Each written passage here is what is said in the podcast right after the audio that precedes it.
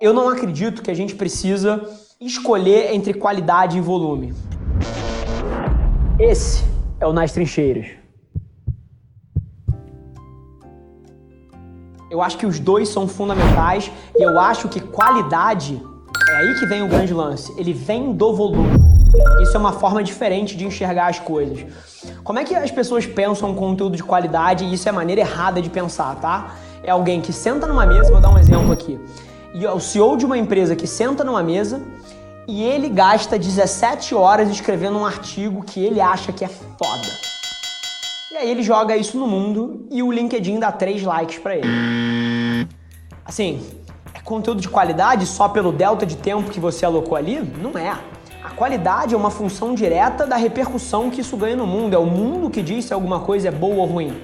E aí qual é o lance? É você jogar uma série de linhas de narrativa no mundo para que o mundo te diga quais são as linhas de narrativa que ele quer, que ele aceita, e aí você constrói em cima disso. Então é uma abordagem diferente. A qualidade ela não vem do tempo que você aloca para fazer e não necessariamente se você faz um isso tem qualidade. A qualidade vem de você ter o conteúdo certo. E o conteúdo certo só vem com as dezenas, as centenas de testes de hipótese que você faz nas centenas de conteúdo que você joga para o mundo. E é curioso como isso frustra a gente intelectualmente. Porque vários dos conteúdos que eu pô, achava que iam arrebentar, sim, não performaram. O mundo me disse que a minha visão subjetiva estava errada. E outros que eu não dava nada Cara, cansei de abrir a porra da rede social e tinha subido ali, cara, 1.700 seguidores novos e tinha 444 comentários no conteúdo que eu falava. Sério? Então, assim, é uma dinâmica que a qualidade quem vai ditar é o mundo. E se você quer aprender com isso, você precisa de volume. Quanto mais volume você colocar, mais vai ser o seu fluxo de aprendizagem. E o que eu queria trazer para vocês hoje, eu acho que reflete a temática do meu dia de ontem, tá?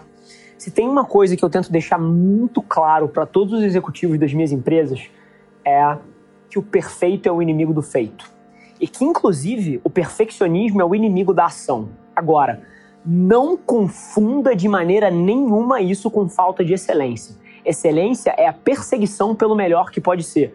Perfeccionismo é você colocar num pedestal uma coisa que talvez nunca venha a ser verdade. E, inclusive, assim, um dos meus temas favoritos é, é o lado humano das coisas, né? E você pode olhar tudo que existe sobre comportamento humano aí fora, que você vai ver que esse tipo de pensamento exagerado tem inclusive um impacto extremamente destrutivo na vida das pessoas. Eu gosto de chamar isso até de pensamento de tudo ou nada, né? Que é aquela pessoa que ou tá fazendo a dieta da vida, vai perder 10 quilos por semana, ou, porra, não vale nem a pena fazer dieta e comer direito. É aquela pessoa que, cara, ou ela tá indo pra academia todos os dias, ou, cara, não, não, não vou duas vezes por semana. Você vai duas vezes por semana, eu nem vou. Ou esse projeto aqui é um sucesso absoluto perfeito, ou não valeu a pena ter feito.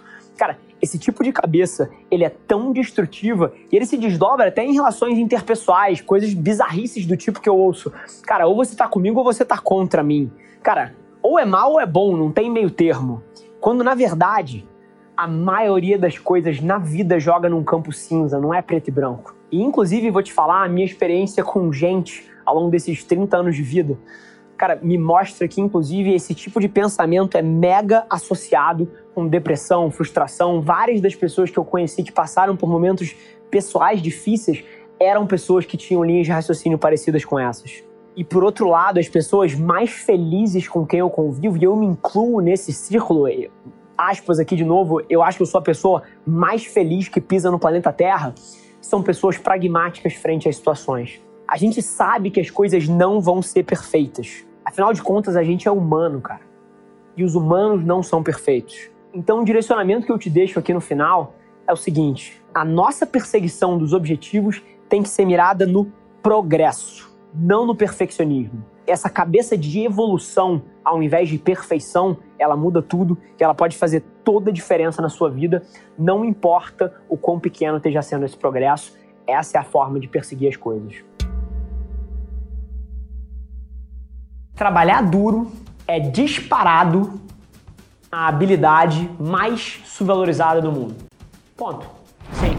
A sua capacidade de simplesmente abaixar a cabeça entender uma direção e executar é uma coisa que por várias vezes as pessoas ressaltam vários outros atributos. Ah, como ele é inteligente, ah, como ele é, pô, faz isso, como ele faz aquilo, como ele programa. Não, sim.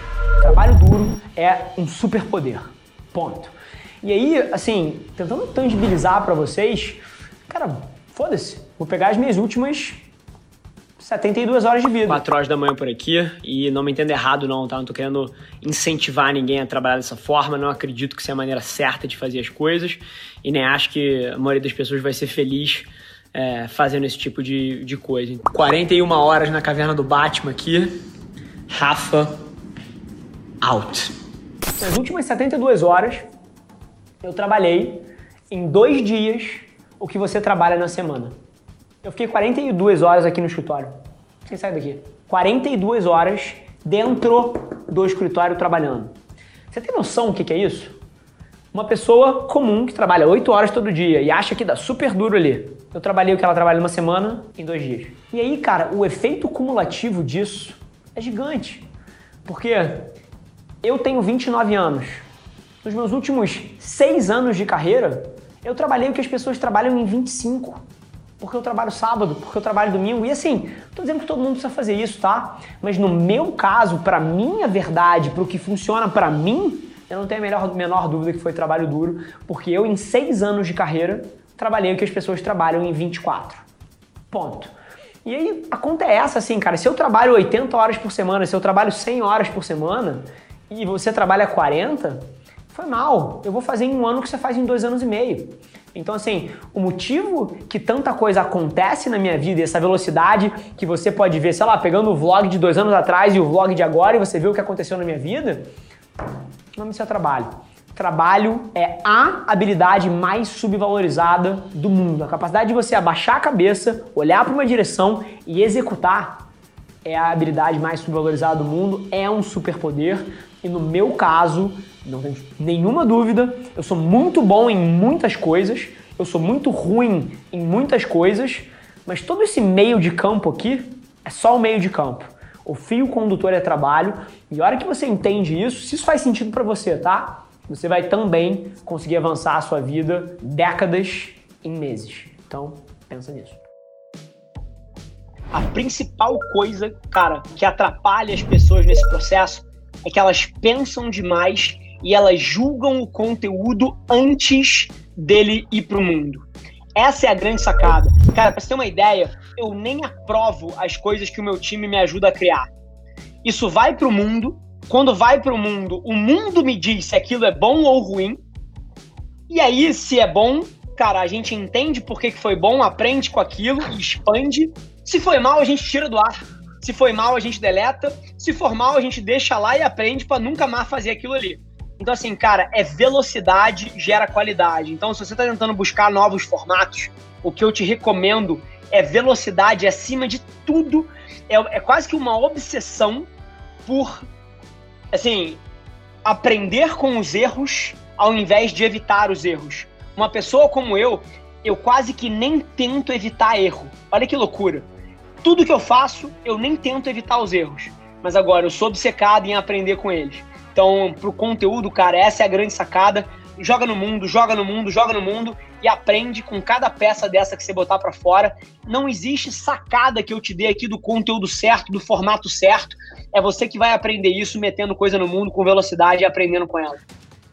Esse foi mais um episódio da nossa experiência em áudio. E como eu já falei, eu adoraria saber que você está gostando do que a gente está compartilhando por aqui. Então não esquece, se você está tirando valor desse conteúdo, ia significar o um mundo para mim, que você tirasse um print da sua tela, postasse no Stories me marcando e aproveita para ir na sua plataforma favorita também e deixar um rating de cinco estrelas e um comentário lá, ajudando a gente a construir essa comunidade tão vibrante que move o Brasil para frente através do empreendedorismo e que fala desse Brasil que dá certo. É um prazer ter vocês comigo e a gente se vê no próximo episódio do podcast.